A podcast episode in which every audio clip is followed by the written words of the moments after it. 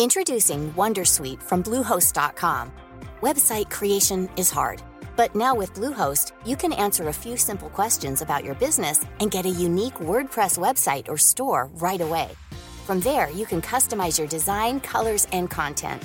And Bluehost automatically helps you get found in search engines like Google and Bing. From step-by-step guidance to suggested plugins, Bluehost makes WordPress wonderful for everyone. Go to bluehost.com/wondersuite.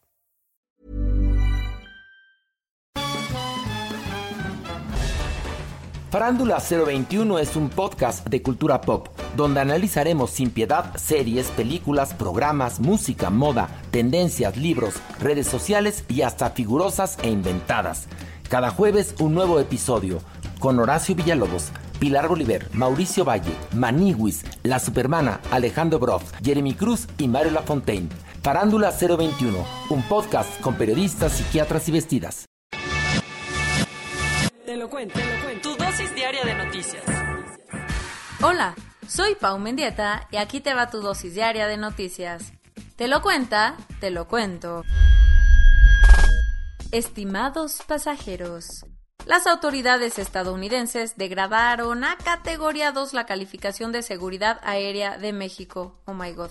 La decisión, la Administración Federal de Aviación de Estados Unidos rebajó de categoría 1 a 2 la calificación que le otorga a México sobre la seguridad en el transporte aéreo, una posición que comparte con solo otros ocho países como Venezuela o Ghana. O sea, bueno, ustedes piensen lo que lleguen a sus conclusiones. O sea, que los vuelos son peligrositos, no necesariamente. El motivo real tiene que ver con que la Agencia Federal de Aviación Civil de México no cumple con los estándares mínimos de la Organización de Aviación Civil Internacional y no realiza las supervisiones adecuadas para el correcto funcionamiento de la industria. Las consecuencias prácticas como ya aclaró Aeroméxico y otras líneas mexicanas que tienen destinos en Estados Unidos, la decisión no afecta a los vuelos actuales ni limita seguir vendiendo boletos para las rutas que ya están establecidas. Lo que sí es que las líneas aéreas mexicanas no podrán abrir nuevas rutas hacia nuestro vecino del norte y le pondrá candados importantes a las aerolíneas estadounidenses para vender vuelos en código compartido con las empresas mexicanas. ¿Y esto ya es para siempre?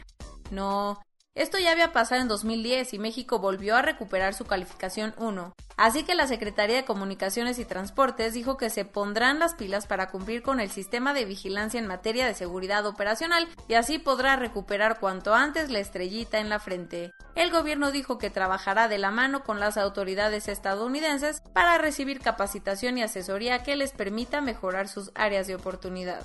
Además, imagínense, con un logotipo de aeropuerto donde sale un mamut, o eso te tiene que dar estrellitas. ¿Estamos?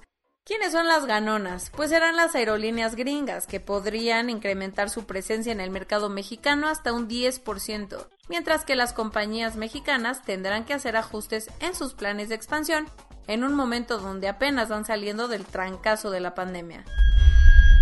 Después de la tormenta, el secretario de Estados Unidos aseguró que su gobierno reabrirá su oficina diplomática en Jerusalén para coordinarse con la autoridad palestina.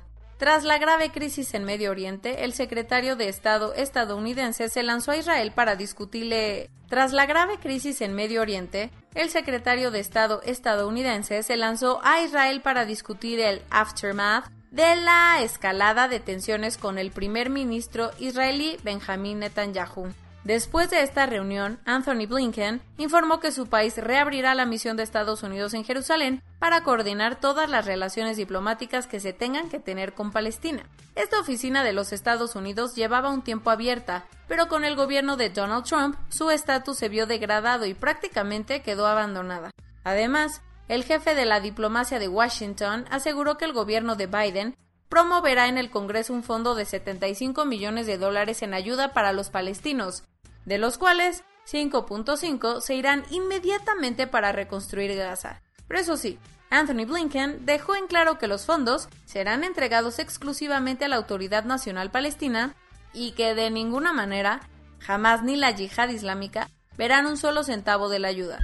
El que tuvo un respiro fue el gobernador de Tamaulipas, Francisco Javier García Cabeza de Vaca, ya que un juez federal suspendió de manera provisional la orden de aprehensión que había conseguido la Fiscalía General de la República, quien lo acusa de delincuencia organizada y lavado de dinero. La decisión del juez se da tras el amparo que promovió el gobernador, quien insiste que la cancelación de su fuero no es una decisión única de la Cámara de Diputados Federal, sino que también debe llevar el visto bueno el Congreso local, así que por lo pronto el gober dormirá tranquilito esta noche.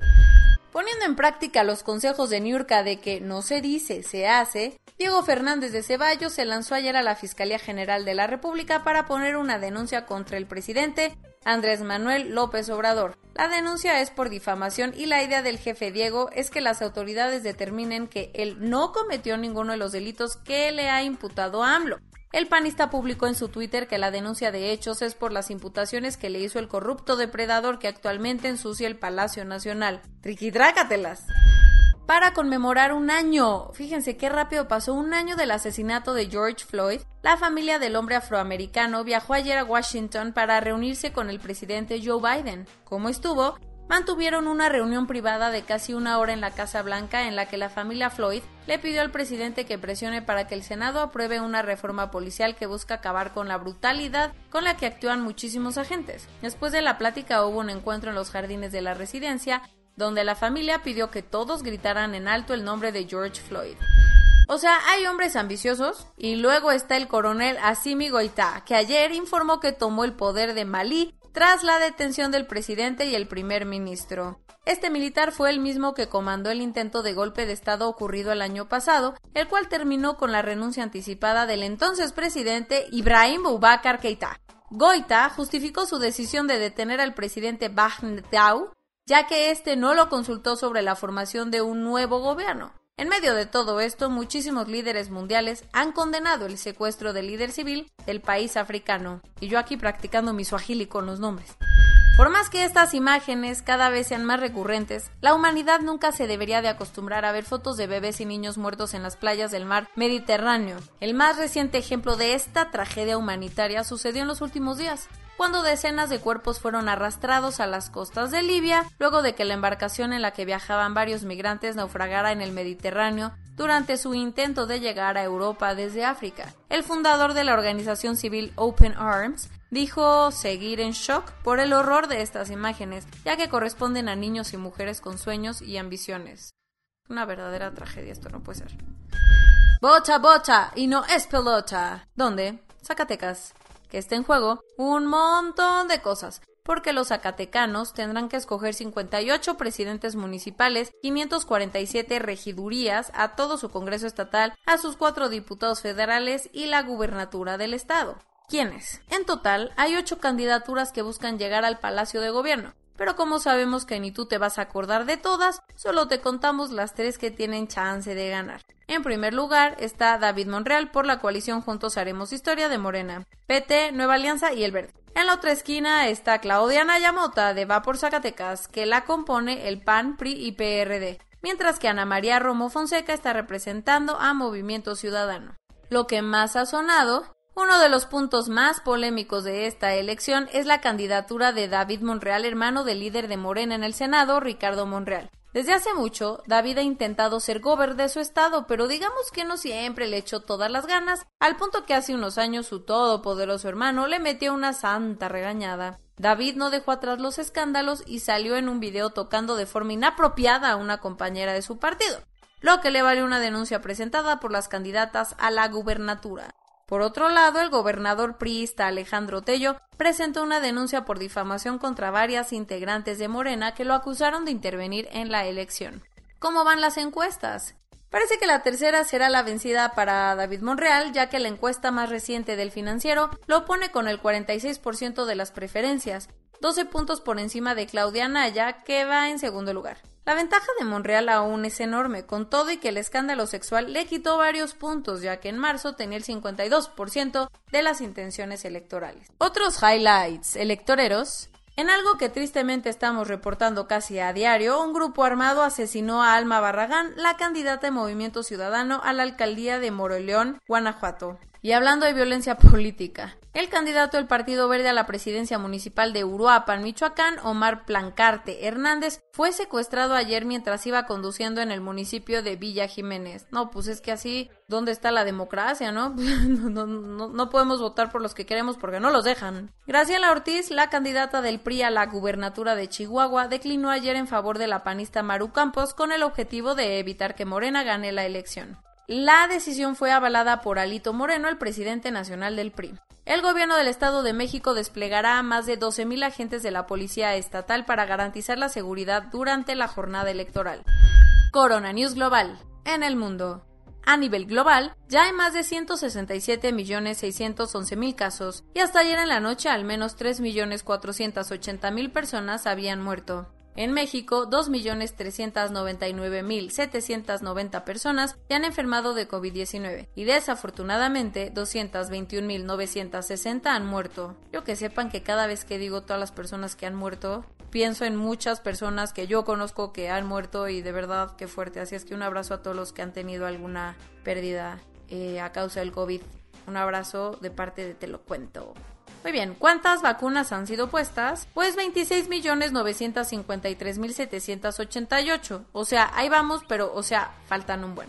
Y los doctores, y los doctores, no me voy a cansar de decirlo. Debido a que los casos ya están en niveles bajísimos, la Secretaría de Salud Capitalina informó que solo cuatro hospitales públicos estarán habilitados para atender pacientes con COVID-19 en la Ciudad de México. El presidente López Obrador dijo que para junio empezará la vacunación a las personas de entre 40 y 49 años. Después de tres meses de estar cerrados y casi a punto de morir, Cinemex finalmente reabrirá 1.500 salas de cine en todo México. Cancino aclaró que la efectividad de su vacuna no se pierde después de seis meses, esto tras un comunicado en México que confundió a más de uno. El gobierno de Joe Biden dijo que la mitad de los adultos estadounidenses ya están completamente vacunados contra el COVID. pues un poco como en México, ¿no? Así básicamente. Después de varios estudios, la farmacéutica Moderna informó que su vacuna es efectiva para cortar la transmisión del virus en personas de entre 12 y 18 años. Los presidentes de México y Argentina informaron ayer que después de muchísimos retrasos, este fin de semana saldrán 1.6 millones de dosis de la vacuna de AstraZeneca para ambos países. Para brincarse las restricciones por la pandemia en su país, una pareja en India rentó un avión de 161 pasajeros para celebrar su boda en el aire. Vámonos, papichi.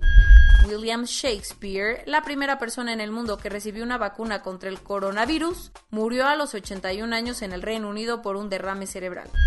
Y esto es todo por hoy. Nos vemos mañana con tu nueva dosis de noticias. Pau Mendieta se despide.